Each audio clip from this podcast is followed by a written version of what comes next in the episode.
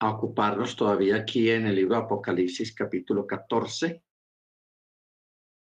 Ah, la clase del miércoles estuvo muy interesante por la, las preguntas, las inquietudes acerca de todo lo que tiene que ver con los últimos tiempos y el orden o el desarrollo de los eventos y de los acontecimientos.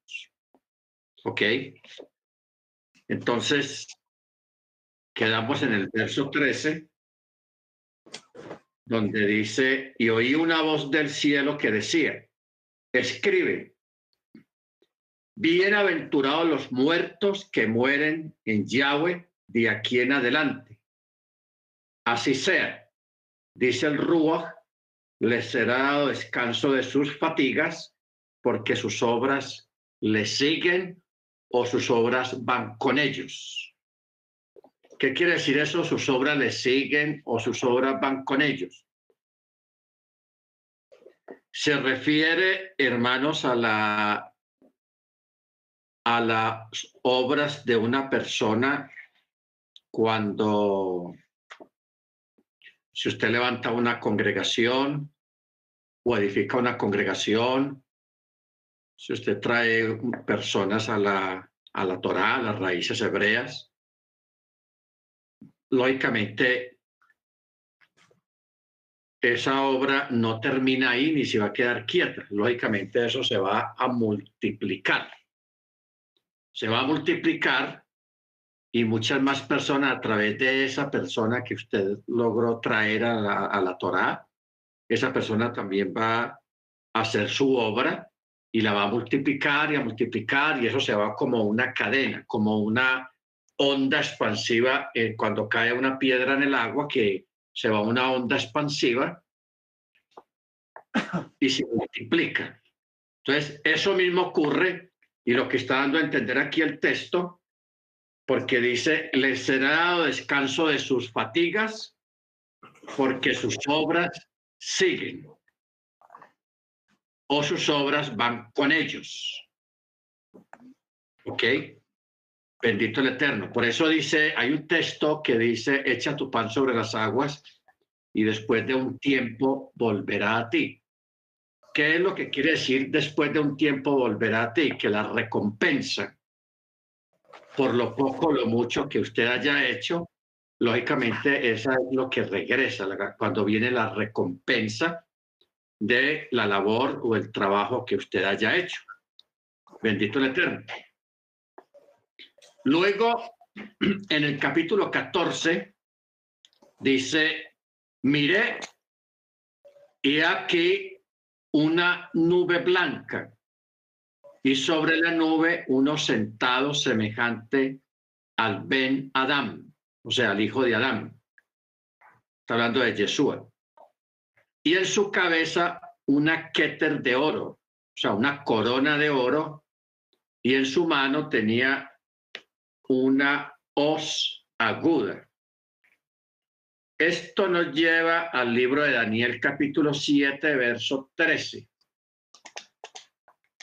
Daniel 7:13. ¿Qué dice? Proseguí mirando en las visiones nocturnas y aquí con las nubes de los cielos venía uno como hijo de hombre, Ben Adam, y llegó hasta el anciano de días y lo hicieron acercarse ante él. Y le fue concedido señorío, gloria y un reino para que todos los pueblos, naciones y lenguas lo sirvieran, y su dominio es dominio eterno que nunca pasará, y su reino uno que no será jamás destruido. Aquí en esta verso 14 está haciendo referencia al milenio, porque en el milenio se habla de un reino. Por eso Yeshua, cuando él vino aquí a la tierra y comenzó su ministerio, él siempre decía, el reino de los cielos se ha acercado. ¿Por qué? Porque él es el reino. El mensaje es el reino.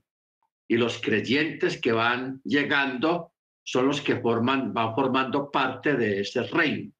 O sea, el reino del Mesías no comenzó como comienzan todos los reinos, que se traza un mapa en una parte del mundo, un país, y se crea una bandera, y ese reino o ese país tiene vecinos que son otros países. No, este es un reino diferente completamente. Lo que nosotros estamos viviendo ahora es la época de la gestación de ese reino.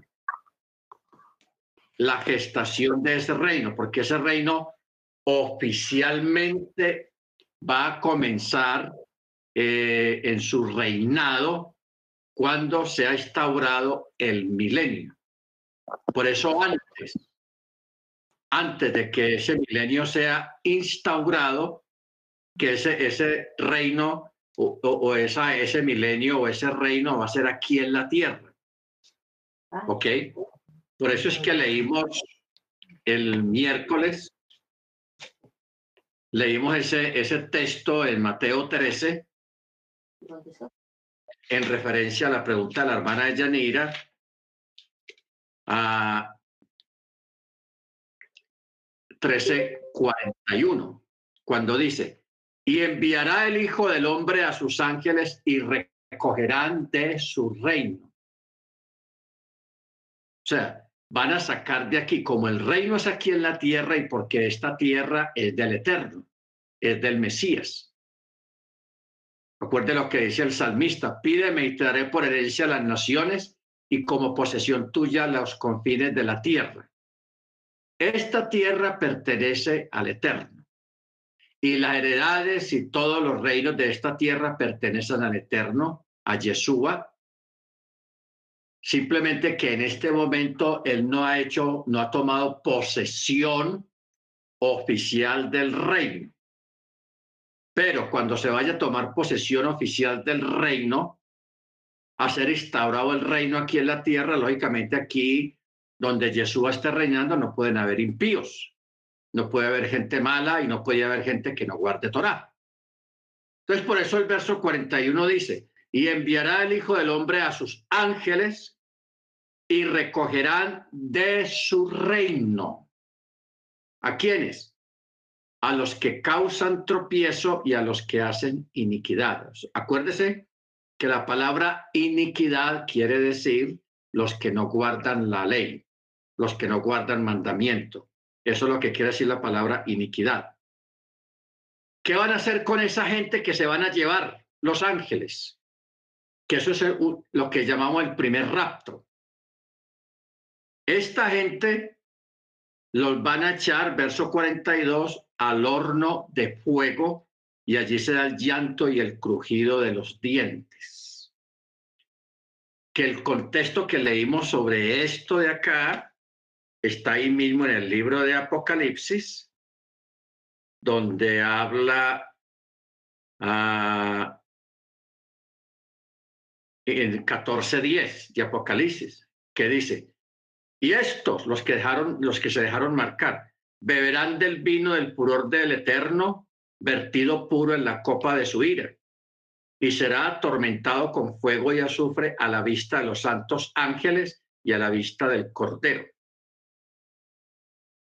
¿Ok? Entonces, aquí está hablando de un tormento como contexto de eh, Mateo 13, 42, cuando, donde dice, y los echarán al horno de fuego, allí será el llanto y el crujido de los dientes. cuando la gente es sacada de aquí, o sea, los malos, los que no guardan Torah, los que causan tropiezo, son sacados de aquí de la tierra, porque aquí en la tierra para poder instaurar el reino del Mesías, porque el Mesías no va a reinar sobre traquetos, mafiosos, secuestradores, paracos, ladrones, eh, todo ese tipo de gente mala. Yeshua no va a reinar sobre ese tipo de personas. ¿Qué tal? Él va a reinar y Él es nuestro rey. ¿Ok? Por eso cuando el hermano Ángel, la hermana Cecilia dice el rey, mi rey, es la verdad, porque nosotros tenemos un rey que es Yeshua. Bendito sea su nombre. Y otro contexto que tiene que ver con eso está en Mateo 24, donde está como especificando un poco más acerca de lo que acabamos de leer en Mateo 13. Aquí lo, lo da como un poco más especificado y dice, entonces dos estarán en el campo, el uno será tomado y el otro será dejado. Dos mujeres estarán moliendo en el molino, la una será tomada y la otra será dejada. Entonces, aquí está hablando sobre los que son sacados. En el mundo cristiano se les, se les metió un gol, hablando futbolísticamente, y les pusieron todo al contrario, de que esto que está hablando el Mateo 24 está hablando del arrebatamiento de los creyentes, pero ese no es el arrebatamiento de los creyentes. No que no lo vaya a ver, sí lo va a ver, pero no en esto que está hablando el Mateo 13 y el Mateo 24. Ahí no está hablando de esos. Porque mire que en Mateo 24 no dice nada de que el uno será tomado y será llevado al cielo a encontrarse con... No está hablando de eso. Solamente dice Karsat. O sea, la clave para entender Mateo 24 está en el texto hebreo, porque usted ve que antes de que diga dos estarán muriendo en un molino, uno será tomado, el otro será dejado, antes de eso está hablando de, hace mención del diluvio.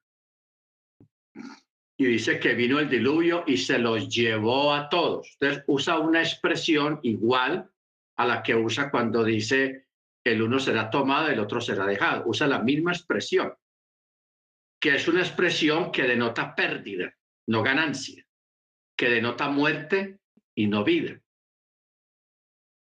El uno será tomado y el otro será dejado. Y se los llevó el diluvio. Lo que pasa es que los traductores, astutamente, porque eso es un caso de astucia y de malicia para manipular la escritura. Ellos cambiaron la expresión ahí en Mateo 24. Cuando dice, y el diluvio se los llevó, pusieron la palabra se los llevó. ¿Para dónde se llevó el diluvio la gente? Se los llevó la corriente y qué? Se murieron ahogados. Eso pasó con los que se llevó el diluvio, murieron ahogados. La misma palabra que se utiliza ahí en el texto griego y en el texto hebreo es la misma palabra que está dos textos más adelante cuando dice dos estarán durmiendo, el uno será tomado, el otro será dejado, dos estarán irán por el camino, el uno será tomado, pero ya los traductores pusieron la palabra tomar, no pusieron la palabra llevar, se lo llevó, la cambiaron maliciosamente como para, para dar a entender otra, otra cosa más diferente, pero en el texto hebreo no está así, está la misma expresión. Está la misma expresión. ¿Ok? Bendito el Eterno. El, como habíamos dicho, que son dos raptos. El primero es el de los impíos, Mateo 13 y Mateo 24 los impíos que son sacados de aquí de la tierra para ya instaurar el reino aquí en la tierra. Por eso Mateo 5 dice, bienaventurados los mansos porque ellos recibirán la tierra por heredad. ¿Ok? Y la escritura siempre habla de un reino, de un reino, de un reino. Y ese reino en este momento ya está aquí. Comenzó, el reino comenzó con la venida del Mesías, porque él mismo lo dijo, el reino ya está entre vosotros. ¿Ok? Y por eso usted recuerda que Jesús antes de irse, los discípulos le preguntaron, maestro, ¿instaurarás el reino en este tiempo? ¿Qué les dijo él? No os toca a vosotros saber los tiempos y las sazones. O sea, la instauración de ese reino no se ha dado todavía. Se va a instaurar cuando entre el milenio, pero antes de que entre el milenio, tienen que ser sacados de aquí de la tierra los malos, los que causan tropiezo y hacen iniquidad, o sea, los que no guardan Torah. Los que no guardan Torah. Ahora, porque mucha gente pregunta, bueno, entonces la gente que está allá en la, los católicos fervorosos y los evangélicos fervorosos, entonces esa gente que, mire que tiene la misma Biblia y tiene la misma fe en, en, en Jesús, como dice la gente, en Jesús. Entonces, aquí el asunto no es quién cree y quién no cree, sino quién guarda Torah, quién guarda mandamiento y tiene la fe en Jesús. Hay que tener las dos cosas. Porque allá afuera, hermanos, lógicamente hay gente, usted ve que los mafiosos, los traquetos, yo recuerdo allá en, en New York, en los 90, en la época del traqueteo de drogas allá, que mucha gente hizo dinero con eso. Yo recuerdo que la gente, los traquetos, cuando iban a transportar droga y todo eso en el carro, ellos siempre ponían una Biblia abierta en, la, en la parte ahí adelante del carro. Y hacían rezos, leían el Salmo 91, el Salmo 23, para que, y era gente que cree en Dios, que cree en Jesús, el Jesús de ellos. Pero el hecho de que crean no quiere decir de que con ese tipo de comportamientos y de cosas que están haciendo, eso no les da tiquete para la salvación.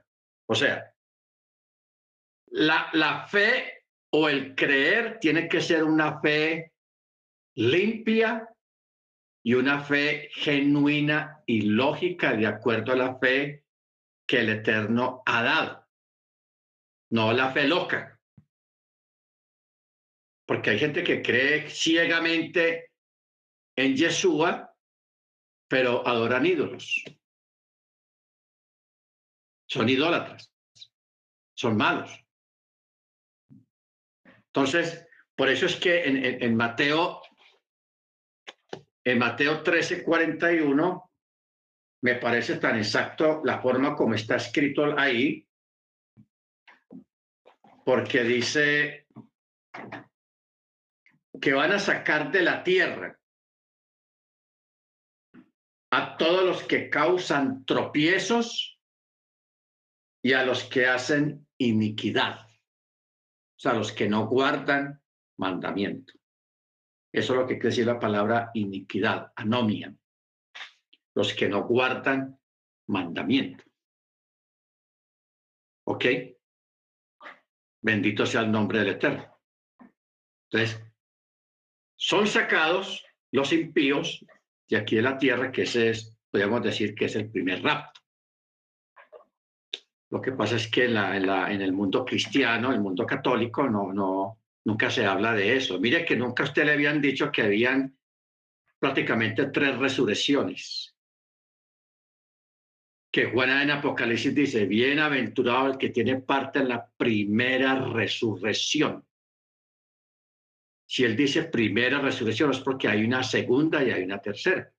Es como cuando hablamos de, de, de los cielos. Los que hemos estado en la clase de los siete cielos, que eso es una clase, sabemos que son siete cielos. La escritura solamente hace mención explícitamente de tres cielos. ¿En qué forma lo hace? Cuando Pablo testifica que él fue llevado al tercer cielo. O sea que si hay, uno, hay un dos, y hay un tres, y hay un cuatro, hay un cinco, y un seis, y un siete. Séptimo cielo. Pablo logró llegar al tercer cielo. Y él dice que él vio y oyó cosas allá que no le daba al hombre expresar ni han subido al corazón del hombre todavía. O sea, vio cosas impresionantes que él ni siquiera las mencionó en sus escritos por, para no crear discusiones o no crear confusión tampoco. Como quien dice, hay que verlo y vivirlo o hay que estar allá para entender. Así de sencillo. Eh, segunda Corintios 12.2.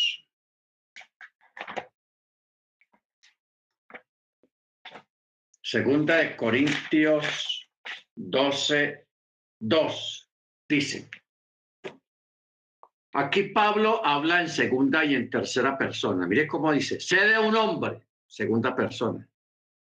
En el Mesías que hace 14 años, si en el cuerpo no lo sé o fuera del cuerpo no sabe, el Eterno lo sabe, el tal fue arrebatado hasta el tercer cielo. Y sé de tal hombre, si en el cuerpo o aparte del cuerpo, no lo sé, el Eterno lo sabe, que fue arrebatado al paraíso y escuchó palabras inefables que no es dado al hombre expresar. ¿Ok? Que no les daba al hombre expresar. Por eso él no habló más de ese, del tema ni qué fue lo que vio. De pronto, en hermanos de confianza de la congregación, pudo haberles compartido algo de lo que él vio, porque él, nunca ha dicho que el Eterno le prohibió que dijera algo sobre lo que vio. Él no menciona eso.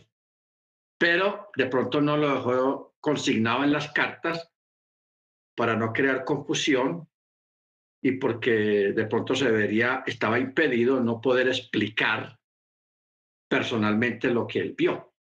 Porque cuando uno ve algo raro, fenomenal o, extraordinario, pues uno lo cuenta, pero la gente pregunta.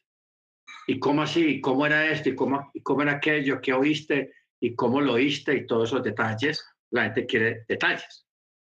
¿Ok? Baruch Entonces luego viene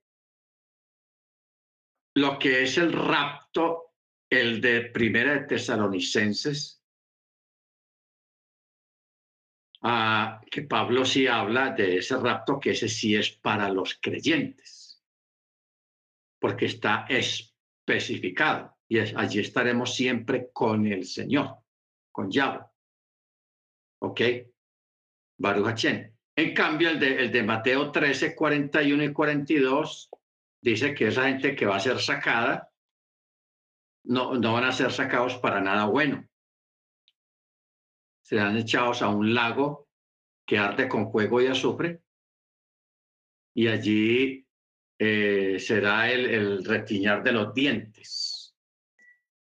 O sea, que la gente va a sufrir va a ser como una especie de castigo muy fuerte. Por eso dice, allí será el llanto y el crujido de los dientes. Sería muy interesante averiguar eh, a qué se refiere el texto a, a nivel hebraico, qué es lo que significa en la cultura hebrea el crujir los dientes porque nuestra cultura del crujir los dientes cuando una persona está expuesta a una temperatura muy baja de frío, que los, los dientes se, se dan unos contra otros, crujen por causa del frío. Pero así se dice en la cultura occidental, pero en la cultura oriental esa expresión crujido de dientes puede significar otra causa que produce el crujido de los dientes. Amén.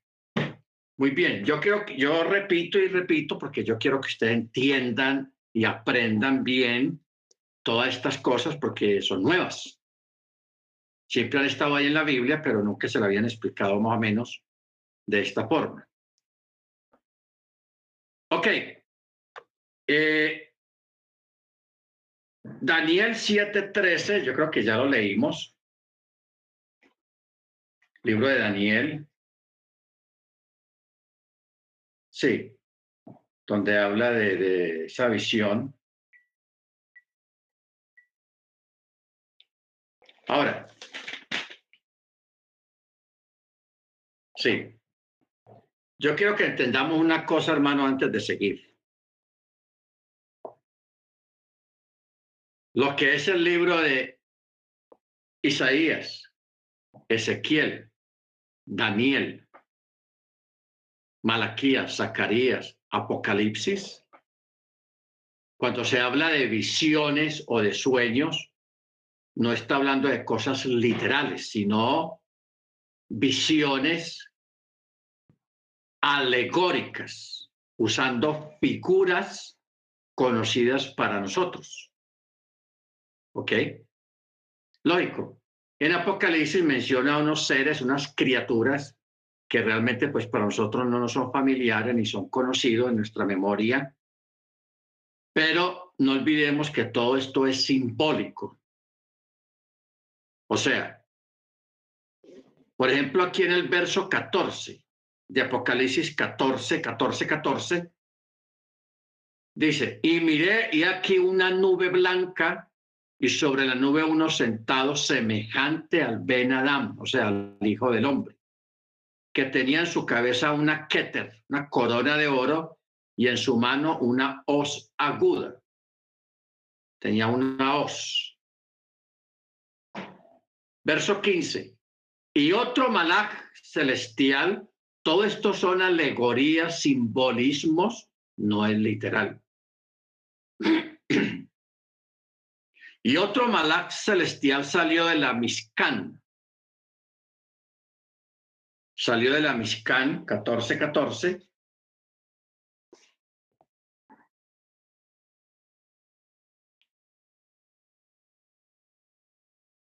Eh, o sea, del santuario. Cuando usted vea la palabra Mishkan, la palabra Mishkan quiere decir santuario, o sea, parte del templo. Y este ángel clamaba con alta voz al que estaba sentado en la nube, el del verso 14, o sea, Yeshua, y le decía, mete tu hoz y ciega, porque la hora de cegar te ha llegado, porque la mies del mundo está madura. Y el que estaba sentado sobre la nube echó su voz sobre el Olam y el Olam fue cegado. ¿Ok? Y el Olam fue cegado. Vamos a mirar un contexto eh, 14, Vamos para Joel 3.13. Libro de Joel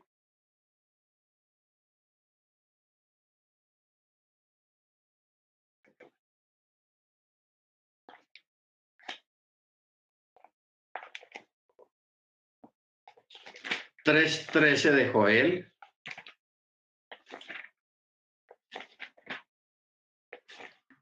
A ver qué nos dice. Dice. Vamos a leerlo a partir del verso 12. O sea, para nosotros entender esto que está en Apocalipsis, cuando dice, mete tu voz y ciega, ¿qué es lo que va a cegar el Mesías? Porque aquí no dice explícitamente, solamente dice, ah, mete tu voz y ciega porque la hora de cegar te ha llegado, porque la mies del Olam está madura. Y el que estaba sentado sobre la nube echó su voz sobre el Olam y el Olam fue cegado. ¿Qué fue lo que cegó? Vayamos al contexto. Está aquí en Joel capítulo 3, en el verso 12 en adelante. Mire cómo dice, alértense las naciones y vengan al valle de Josafat, porque allí me sentaré para juzgar a todas las naciones en derredor. Mano a la hoz, que la mies está madura. Venid y pisad que el lagar está lleno y rebosan las tinajas porque su maldad es mucha. Yo quiero pedirle al hermano Freddy. Ah, bueno, hermano Freddy, gracias por la hoz. La hoz es una, bueno, ya el hermano Freddy lo mandó por WhatsApp, pero para recordarle el símbolo de China comunista en las banderas es una hoz y un martillo en medio de la hoz. Que la hoz es como un machete, pero es curvo, media luna, porque eso lo tiran y recoge una parte de, de, las, de, las, ah, de las plantas y la corta. porque esa es la forma de, de cortar. Hermano Freddy o hermano Ángel o cualquier hermano, ese texto que dice quién es este que viene de Bosra, sus vestidos rojos.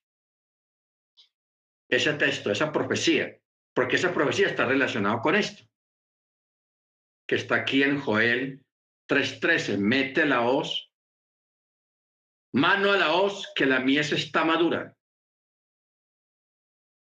Entonces ese texto, ¿quién es este que viene de Bosra, de Edom, que con sus vestiduras rojas? Ese texto que es una profecía, para que lo leamos también, porque tiene que ver con esto.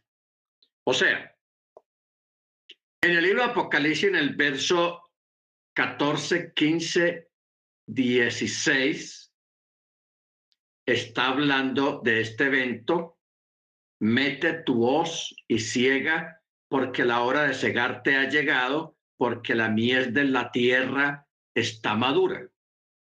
Y el que estaba sentado sobre la nube echó su voz sobre el Olam y el Olam fue cegado. Aquí no está hablando del rapto, que está, no, está hablando de, de una guerra de una guerra. Por eso es que en el verso 12 en Joel es más explícito. Eh, Isaías 63. Gracias, hermana. Isaías 63. Esto que va a leer es espectacular. Mire usted cómo, cómo la escritura se nos va abriendo, eh, especialmente en el, en el en el caso particular de abrir el entendimiento. Esto no es un acto de que una revelación, no, todo está ahí escrito. Simplemente que hay que aprender a moverse uno de las escrituras, como lo estamos haciendo ahora, donde todos estamos participando. La hermana Seña nos acaba de dar el texto. Isaías uh,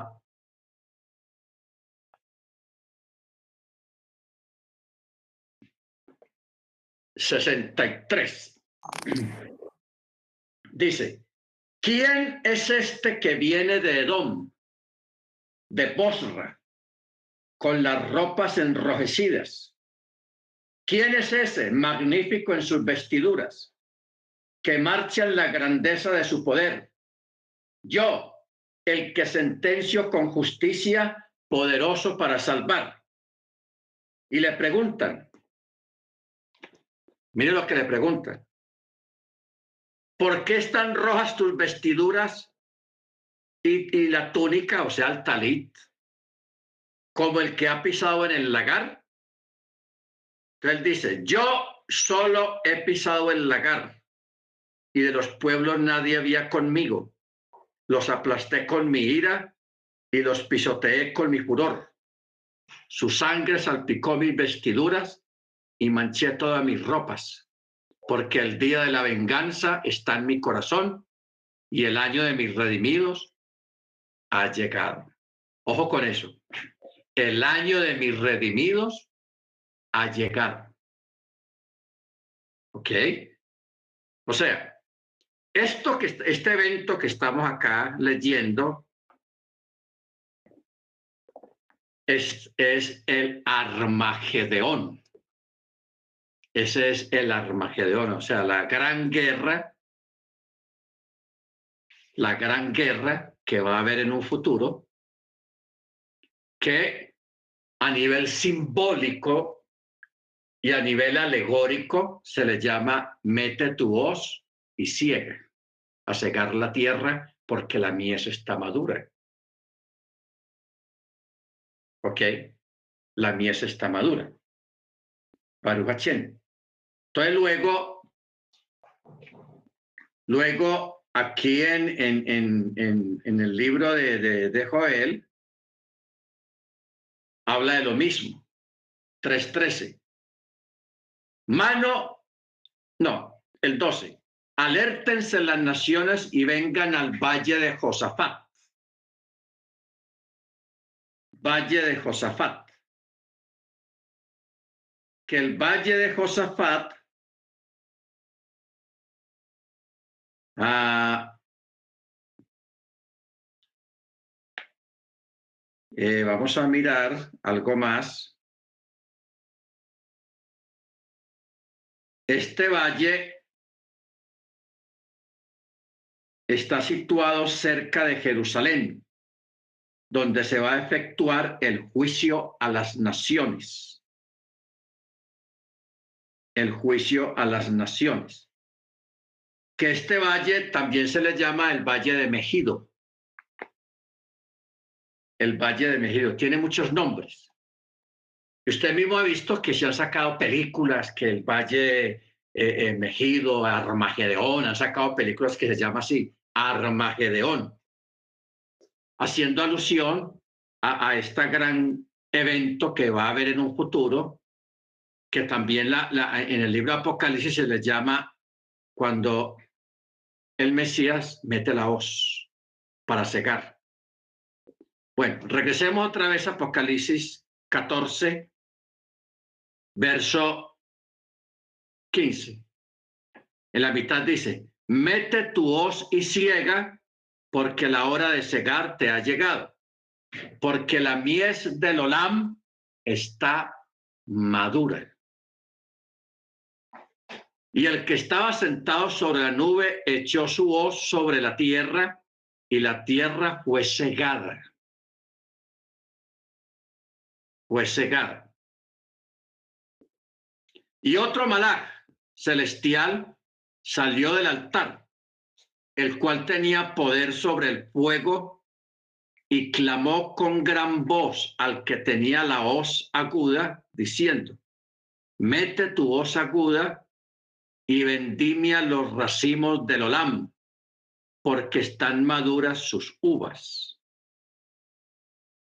Y el malach celestial echó su voz aguda en el Olam y vendimió la viña del Olam y la envió al gran lagar de la ira de Yahweh. Ok. Aquí tenemos dos vendimias. Dos. El primero fue cegar. Y el segundo es la vendimia. A ver, hermano Freddy, hermano Ángel o algún hermano que busquen qué es vendimia y qué es cegar. Pero más que todo la palabra vendimiar, ¿qué quiere decir en, la, en el mundo bíblico y en el Medio Oriente? ¿Qué es la vendimia? Busquen eso, hermanos, y me, me informan. Es tan amable cualquiera que lo encuentre primero. Muy bien, si estamos, aquí caemos en cuenta acá, primero habla de cegar, verso 15 y 16. Pero en el verso 19, la hoz es metida de nuevo, pero ya no es para cegar, sino para vendimiar para la vendimia. A ver qué se encontró.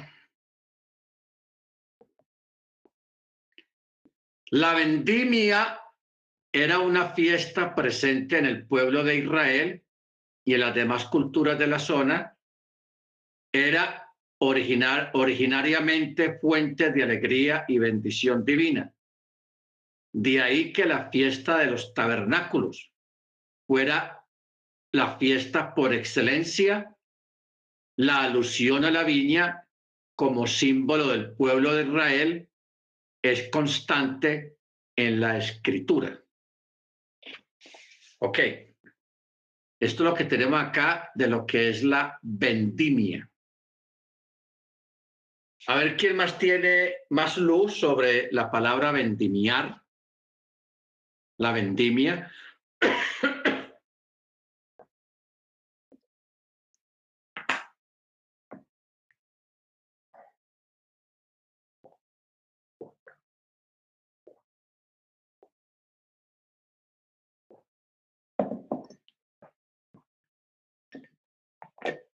Ahora, Vamos a leer el verso 19. Dice, y el malak celestial echó su voz aguda en el Olam, o sea, en la tierra, y vendimió la viña del Olam y la envió al gran lagar de la ira de Yahweh.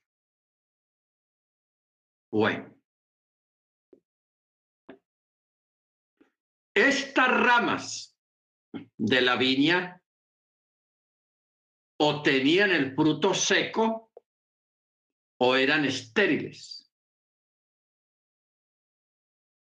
O tenían fruto seco o eran estériles. Bueno, ahí pusieron una cita, Levítico 19, 9. Vámonos para Levíticos no nos vamos a, mover hasta que no entendamos bien, porque de eso se trata, que nosotros entendamos bien, no, no correr, porque aquí no estamos para correr. 19.9 dice,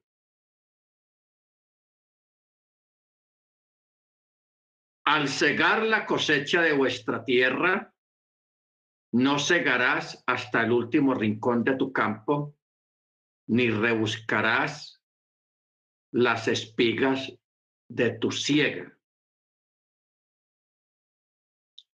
Tampoco rebuscarás tu viña ni recogerás los frutos caídos de tu viña, sino que los dejarás para el pobre y para el extranjero, yo Yahweh, vuestro Elohim. Amén. Bueno, Aquí está hablando, hermanos, acerca de, tener en cuenta a los pobres. Cuando se recoge una cosecha, dejar como un poquito para los pobres. O sea, ustedes recuerdan el acto de Booz con la moabita, con Ruth, que él le dijo a, sus trabajadores, vea, cuando vayan dejando algo en la, en la, en la, en la viña o en la, en la cosecha para que esta muchacha, la, la, moabita, eh, esta Ruth, le toque algo a ella también. ¿Qué quiere decir le toque algo? Eso es una especie de, de, de vendimiar. Porque la tierra no es de ella, la cosecha no es de ella, ni esa persona es un trabajador, sino que es un pobre es una persona pobre, una persona menesterosa que tiene necesidad. Por eso acabo de leer el mandamiento de acordaros de los pobres también en ese sentido. De que el pobre por sí mismo recoja su parte de su cosecha, o sea, su bendición. Amén. Bendito sea el nombre del Eterno. Ahora, entonces regresemos acá al 19. Y el Malak celestial echó su voz aguda en el Olam y vendimió la viña del Olam y la envió al gran lagar de la ira del Eterno. ¿A dónde nos lleva este texto, hermanos? A los textos que estuvimos leyendo ahora, Mateo 13, 41 y 42. Recogerán de su reino a todos aquellos que causan tropiezo y hacen iniquidad Mateo 24, dos estarán durmiendo, uno será tomado, el otro será dejado, dos estarán caminando o moliendo en un molino, uno será tomado, será dejado, etcétera, etcétera. Está, eso también es la vendimia. Eso también es la vendimia, o sea, recoger, sacar. Por eso dice, y la envió al gran lagar de la ira del Eterno. Verso 20. Y el lagar fue pisado fuera de la ciudad y del lagar salió sangre hasta los frenos de los caballos por mil seiscientos estadios. ¿Se acuerdan lo que leímos ahora de Josafat o el Valle de Mejido? Que leímos que Josafat o el valle es un lugar que queda cerca de Jerusalén, un área plana, grandísimo, inmenso. Incluso ese lugar existe. Aquí no está hablando de ciencia ficción. Es el, valle de Josafat o el valle de Megido o Armageddon. Ese lugar existe en Israel y en ese lugar ahí han filmado muchas películas, especialmente películas de guerra, porque es un valle gigantesco y ahí cabe mucha gente para realizar películas y concentraciones de multitudes. Entonces, ojo con, eso, con lo que acabo de decir, cerca de Jerusalén. ¿Qué, ¿Qué dice aquí en el verso 20? Y el lagar fue pisado fuera de la ciudad. ¿De cuál ciudad está hablando acá? De Jerusalén.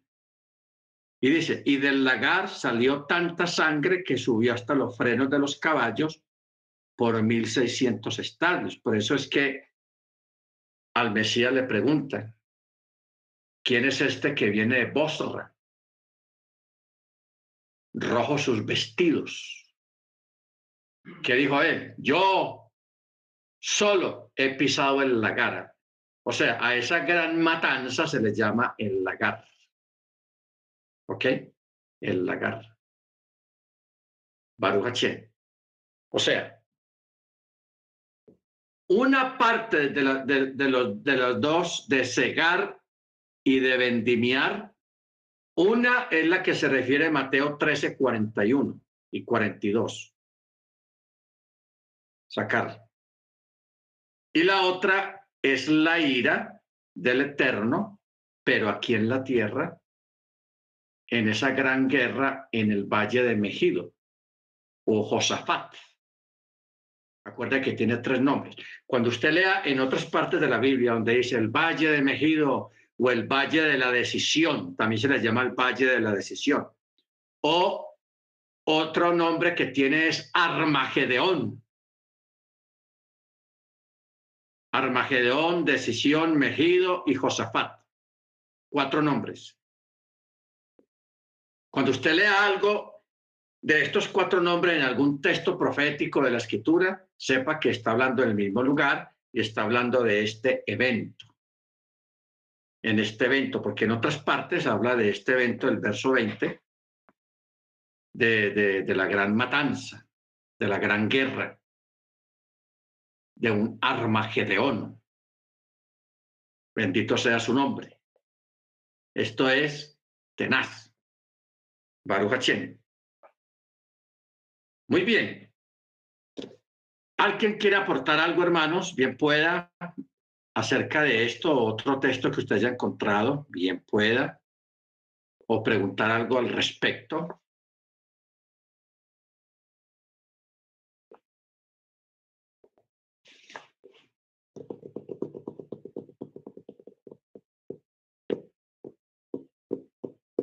Bueno.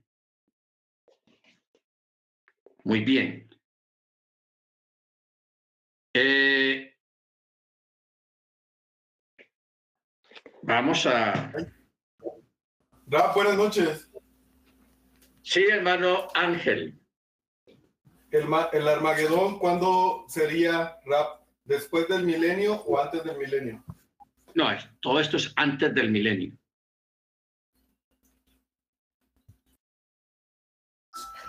Ah, pero espérate, espérate, espérate. Un evento es antes y el otro es después. Porque lo que es el Armageddon, que eso es lo que podríamos llamar la Tercera Guerra Mundial, pero ya eso es un evento global, que es el de Mejido o el de Armagedón, que esa es la gran guerra, que es una gran guerra que no es un país contra otro, sino todos contra el Mesías. Cuando Hasatán reta al Mesías y le dice que baje, que venga, con palabras soeces y crueles, lo reta y el Mesías viene. No porque él lo haya retado a que bajara, sino porque ya estaba destinado a que él iba a bajar, porque eso está escrito, de que él va a venir a desarrollar esa gran guerra que el contexto dice que de la del aliento del caballo donde él viene, un caballo blanco, sale fuego. Y de sus ojos sale fuego y tiene una gran espada y con un solo espadazo se lleva cien mil, doscientos mil personas, soldados enemigos. O sea, eso va a ser algo apoteósico, impresionante. Sí, hermano Ángel. Ah, ok, entonces se trata de dos guerras. Esta y la de después del milenio, cuando se reúnen todos. Correcto, correcto.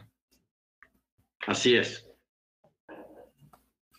Pero esta guerra sería antes de los siete años, Rat, ¿verdad?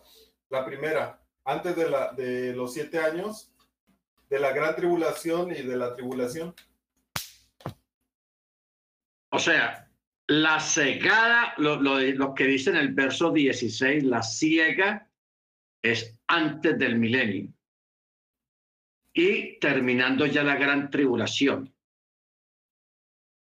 Cuando la, la primer cegada es la de Mateo 13, 41, 42, que es para entrar al milenio, que aquí ya no, no pueden haber impíos ni gente que no guarde Torah, ni gente mala, porque ya va a ser instaurado el sagrado reino del Mesías, porque para eso a se les llama el rey, el rey de reyes, señor de señores. ¿Por qué? Porque él tiene, ya tiene un reino, pero no ha sido instaurado todavía porque hay gente extranjera gente que no es del reino y tienen que salir. Tienen que salir.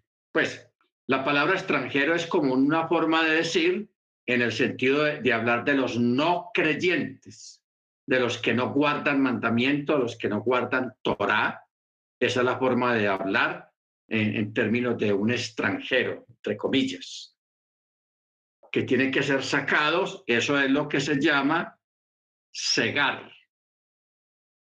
Pero lo que habla del verso 19 es la vendimia, el gran lagar. Por eso dice, y la envió al gran lagar de la ira de Yahweh, que esa es después, cuando termine el milenio, que viene lo de Mejido, lo de Josafat, lo de Armagedeón, etcétera, etcétera, que tiene muchos nombres. Ese gran evento. ¿Ok? Baruch Muy bien, lo que pasa es que aquí en cinco textos abarca más de mil años. Tenaz eso. Así funciona la escritura. Un evento es antes del milenio y el otro después del milenio. Amén. Bueno, pasemos al capítulo 15. Dice, y vi otra señal en el cielo, una señal grande y maravillosa. O sea, una señal buena. Siete ángeles que tenían las siete últimas plagas porque en ellas se ha consumado la ira de Yahweh. Y vi así como un mar de cristal mezclado con fuego. Y los que habían alcanzado la victoria sobre la bestia, o sea, los creyentes que no se dejaron marcar. Y sobre su imagen y sobre su marca y sobre el número de su nombre, que estaban en pie sobre el mar de cristal teniendo arpas. Arpas. O sea, teniendo, en otros textos dice cítaras. Cítaras. Bueno, este verso 2, hermanos, está hablando de los creyentes que murieron en la tribulación por causa del nombre, o sea, los que no se dejaron marcar. Hay algo curioso que debemos tener en cuenta, hermanos, que es un privilegio también, que los creyentes que mueran en esta tribulación, para los creyentes, los que no se dejaron marcar, los que no adoraron a la bestia. Por eso dice claro, los que habían alcanzado la victoria sobre la bestia y sobre su imagen y sobre su marca y sobre el número de su nombre, estaban en pie en un mar de cristal teniendo las cítaras o las arpas del Eterno, de Elohar. Aquí el texto hebreo utiliza la palabra Elohar. La palabra Eloja es una forma poética de referirse a la divinidad. Eloja. Así, pero en forma poética. ¿Ok? Entonces tenemos claro esto. ¿Cuál era el primero que yo hablaba hace un momento? De que estas personas, los creyentes que mueren violentamente durante la tribulación, no van a estar mucho tiempo muertos, realmente. No van a estar mucho tiempo muertos. Mire que aquí los vemos, claro, esto es una, una, una visión, los vemos delante del Eterno, delante del trono delante del trono,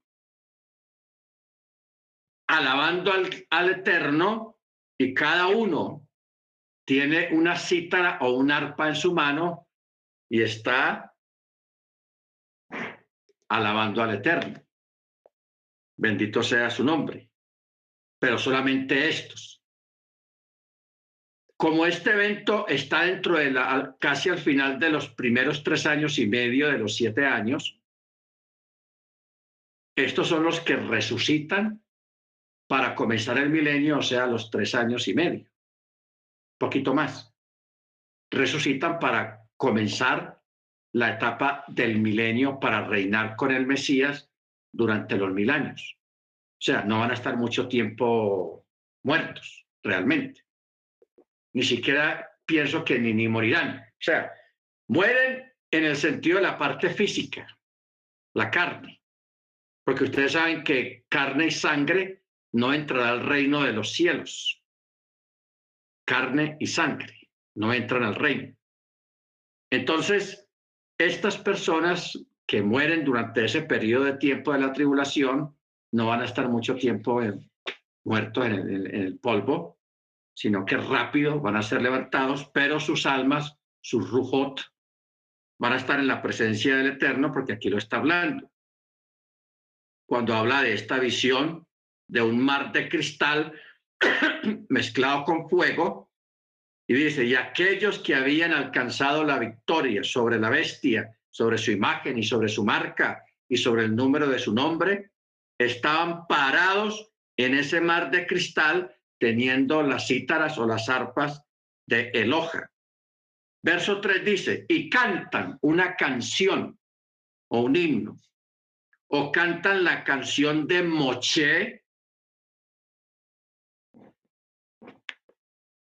cantan la canción de Moche, siervo del Eterno, el cántico del Cordero diciendo que esta es una gran, una gran canción que dice, grandes y maravillosas son tus obras, oh Yahweh Elohim Todopoderoso Justos y verdaderos son tus caminos, oh Rey de las naciones.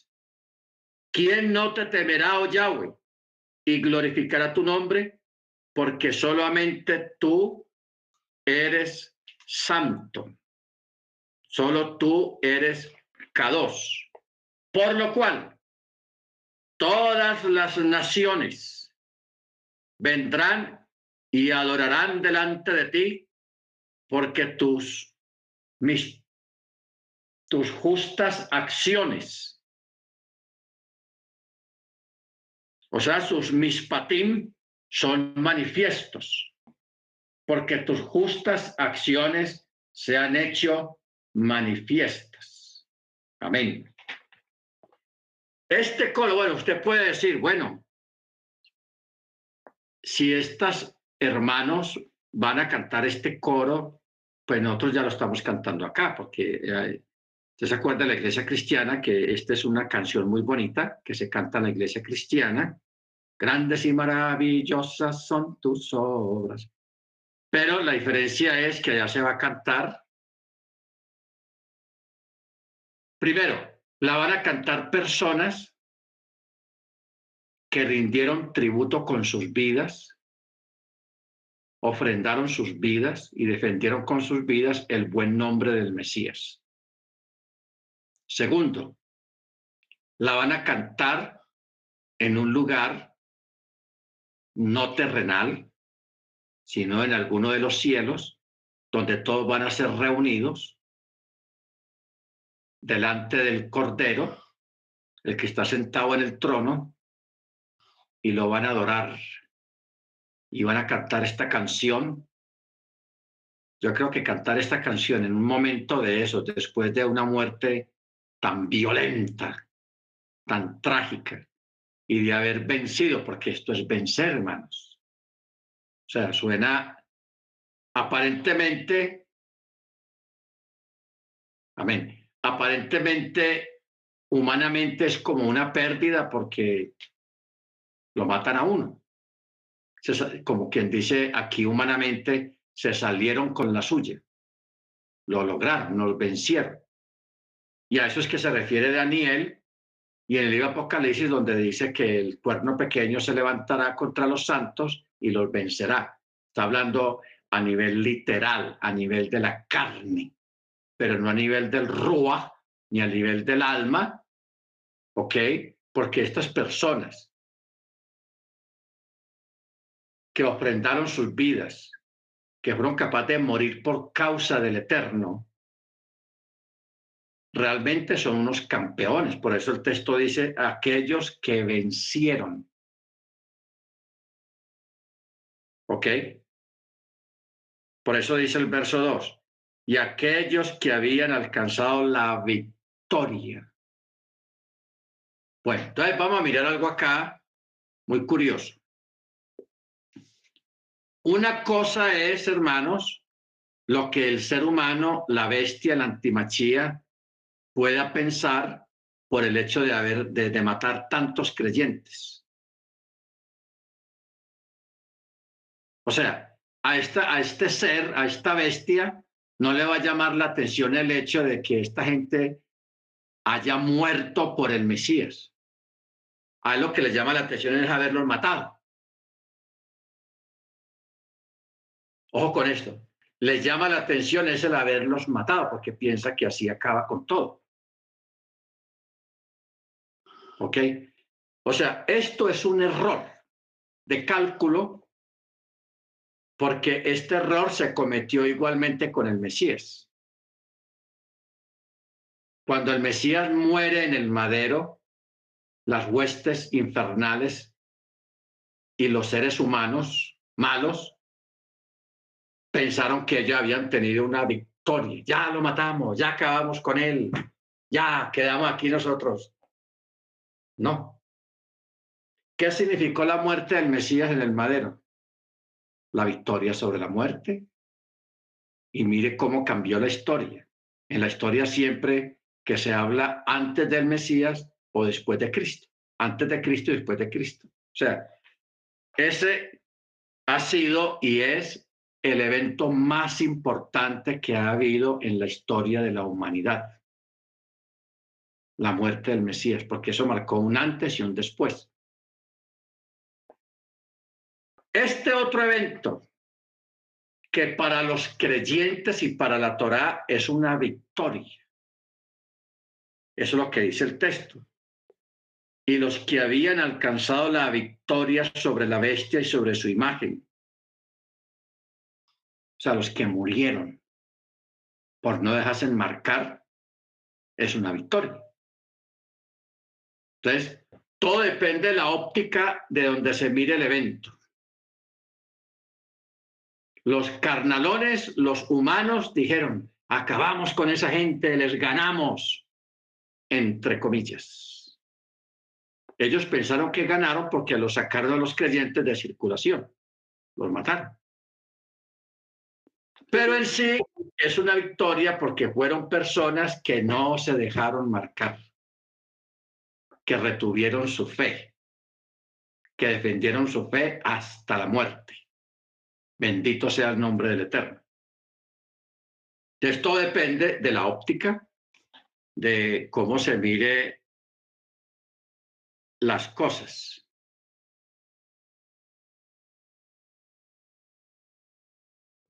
Ah, la hermana pregunta el, toque que se va a tocar, que se va a escuchar, hermana, a la venida de, de, Yeshua, como dice Pablo, a la final trompeta, los muertos del Machiarro estarán primero, es el último que se llama Tequía Gadol, creo, el último toque que es un toque sostenido, el último toque del chofar. Ese es el que se va a escuchar. ¿Ok? O sea, el último sonido. Por eso dice a la final trompeta. Los otros tres toques, uno es en Yom Terrua, que es el primer toque, o sea, la advertencia, el aviso de que algo grande viene, y los otros tienen que ver en, los, los juicios, y el otro es en la, en la tribulación de los creyentes ahí hay un toque de chofar también. Y el último es el de nos vamos, nos vamos. No, solamente los creyentes, porque el, el ¿por qué nosotros? Porque nosotros estamos habituados a escuchar el chofar y conocemos los sonidos. Y por eso existe la fiesta de Yom Rúa, para que el sonido del chofar taladre nuestra mente, nuestros nervios, lo más interno de nosotros y quede grabado en lo más profundo de nuestros corazones y en nuestro ADN el sonido del chofar. La gente de afuera lo que va a escuchar es un sonido, pero no van a entender qué es porque no lo conocen tampoco. Ese es el detalle. No lo conocen. Nosotros que lo conocemos y decimos, ah, eso es el chofar. Claro. Bendito el Eterno. Muy bien, hermanos, vamos a, parar acá. Eh, vamos a parar acá. Vamos a... Estamos, quedamos en el verso 3, 4.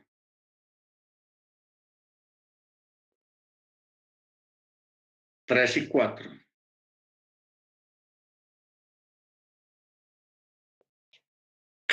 Amén. Esto es muy interesante, este capítulo, el capítulo 15, porque vamos a entender muchas cosas acerca de la tribulación de los creyentes, no de la gran tribulación para los impíos, sino la tribulación para los creyentes. Si nosotros nos empapamos bien de esto y lo entendemos bien, hermanos, de verdad que todos nos vamos a volver unos eruditos en escatología, que es muy importante también conocer la escatología, cómo funciona, para que no debemos engañar por los falsos profetas que quieren targiversar la enseñanza y cambiarla, como lo hicieron con el cristianismo en el sentido del rapto. Los tienen allá equivocados, esperando, anhelando algo que no, que no deberían de anhelar. Eso es tenaz eso, hermanos. Que a uno le volteen las cosas al revés y que uno tenga una falsa esperanza. Se llama falsa esperanza. Bendito el Eterno. Amén. Muy bien, hermanos. Vamos a pedirle a la, a la, hermana Beatriz, tan amable, para que nos dirijan la oración de despedida. Bien puede, hermana Beatriz.